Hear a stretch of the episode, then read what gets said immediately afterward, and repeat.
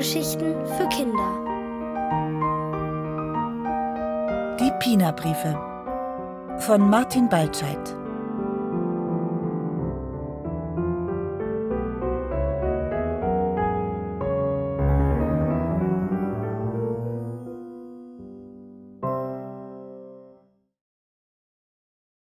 Von Papa und den Wärmemaschinen. An diesem Morgen ist Henrietta schon früh wach. Sie läuft gleich zur Tür, um nachzusehen, ob Pina wieder geschrieben hat. Pina, ihre Lieblingspuppe, die vor drei Tagen spurlos verschwunden ist, nach dem Picknick auf dem Balkon. Pina, die Lieblingspuppe, die gar nicht verschwunden war, sondern von einem Vogel, der des Weges kam, mitgenommen wurde in das Land des Regenbogenmalers. Pina, die sich auf eine abenteuerliche Reise gemacht hat und nun ihrer Puppenmutter Henrietta jeden Tag einen Brief schreibt. Aber heute ist kein Brief zu finden. Weder hinter dem Klingelknopf noch unter der Fußmatte. Henrietta zieht sich an und nimmt die Schlüssel mit. Vielleicht liegt der neue Brief ja unten im Postkasten. Im Hof sitzt Franz, der Hausmeister. Die Heizung im Haus ist kaputt und Franz hat einen Teil der Anlage, genauer gesagt die Öleinspritzdüsen, auf einer Kiste vor sich ausgebreitet. Seine Hände sind schmutzig und sein Gesicht und seine Hose, und einzig weil die Sonne scheint, sieht er nicht ganz so furchterregend aus wie neulich, als er völlig schwarz aus dem Keller kam. Hallo, sagt Henrietta und rennt an ihm vorbei. Hallo Henrietta, sagt Franz und pustet durch eine der Düsen, dass es pfeift. Henrietta dreht sich um. Franz hat Hallo Henrietta gesagt. Das ist neu. Normalerweise sagt er mm oder ja, ja oder gar nichts. Franz grinst sie an. Das ist noch neuer. Gegrinst hat er noch nie. Na ja, vielleicht freut er sich, dass die Dinger da so schön pfeifen, denkt Henrietta und läuft weiter. Sie öffnet den Briefkasten und ein ganzer Stapel Post fällt ihr entgegen. Grelle Prospekte, dünne, lange Briefe mit kleinen Fenstern drin. Die sind alle nicht von Pina, denkt Henrietta. Pina-Briefe sind groß und mein Name steht drauf. Pina-Briefe sind immer bunt bemalt und immer ohne Absender, weil die Post sowieso nicht weiß, wo das Regenbogenland ist, hat die dicke Nachbarin gesagt. Die dicke Nachbarin liest ihr die Briefe immer vor, weil sie ja noch nicht lesen kann, nur ihren eigenen Namen. Den kann sie schon lesen. Hoppla, da steht ja ihr eigener Name.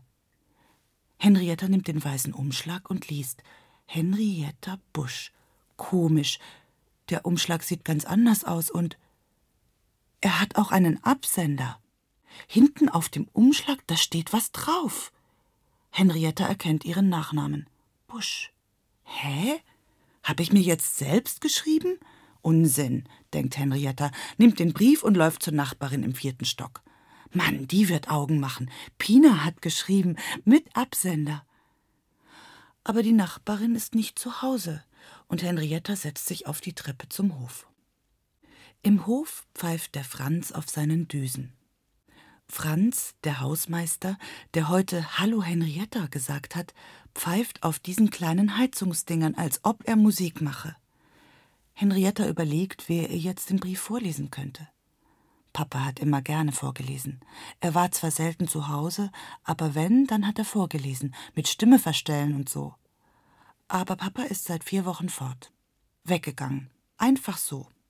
Mama sagt, er kann bleiben, wo der Pfeffer wächst. Aber Henrietta glaubt, dass er nur auf einer Reise ist, so wie Pina.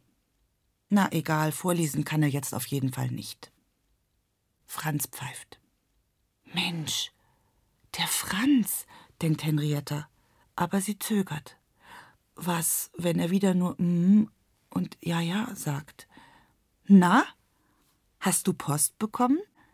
Franz winkt mit seinen schmutzigen Händen und grinst schon wieder. Henrietta steht auf. Die Sonne scheint ihr direkt ins Gesicht. Sie hält die Hand vor die Augen. Ja. Und? Ich kann doch nicht lesen. Henrietta geht zu Franz hinüber und hält ihm den Brief hin. Franz legt die Pfeifedüsen auf die Kiste und wischt sich die Hände an den Hosen sauber. Kannst du vorlesen? fragt Henrietta schüchtern. Mhm, macht Franz und nimmt den Brief. Er sieht auf den Absender.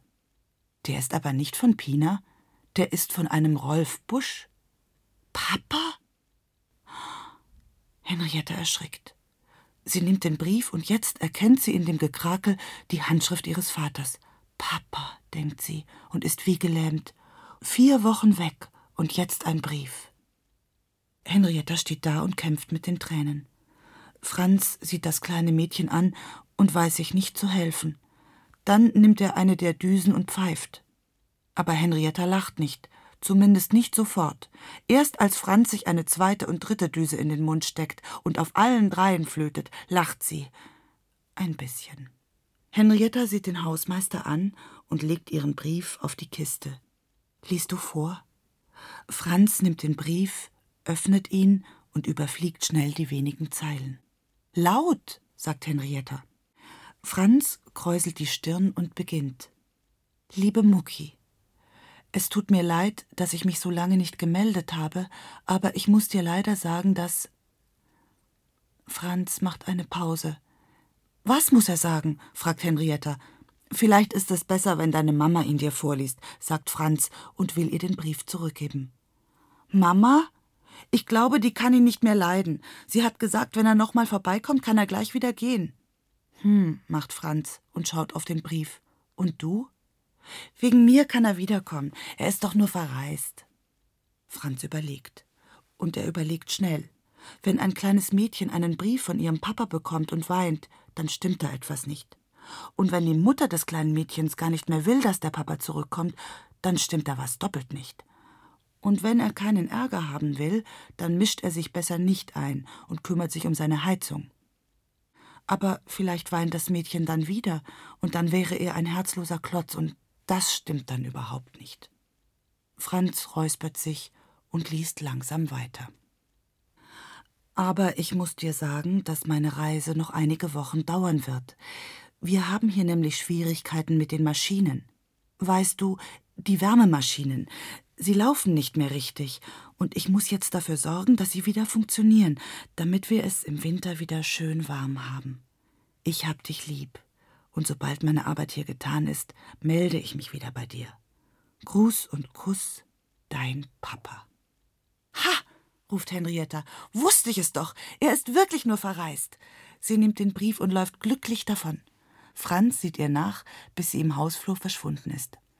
Hm, brummt er und pfeift dann durch eine der Düsen. Es ist Abend. Die dicke Nachbarin hat Henrietta ins Bett gebracht, das macht sie manchmal, wenn Henriettas Mama viel zu tun hat, so wie heute. Henriettas Mama wirft noch einen Blick ins Kinderzimmer, als sie wieder zu Hause ist. Ihre Tochter schläft, hält den Storch im Arm und lächelt zufrieden. Sie selbst geht in die Küche und packt ihre Tasche aus, Portemonnaie, Schlüssel und einen Brief einen seltsamen Brief mit Henriettas Namen drauf, den hatte sie ganz früh am Morgen unter der Matte gefunden. Eigentlich wollte sie Henrietta fragen, wer ihr denn so schöne Briefe schreibt, aber jetzt ist es zu spät. Und morgen ist ja auch noch ein Tag.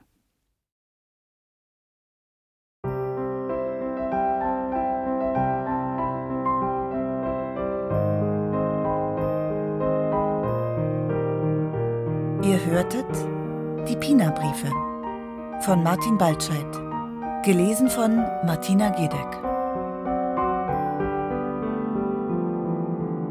Ohrenbär. Hörgeschichten für Kinder. In Radio und Podcast.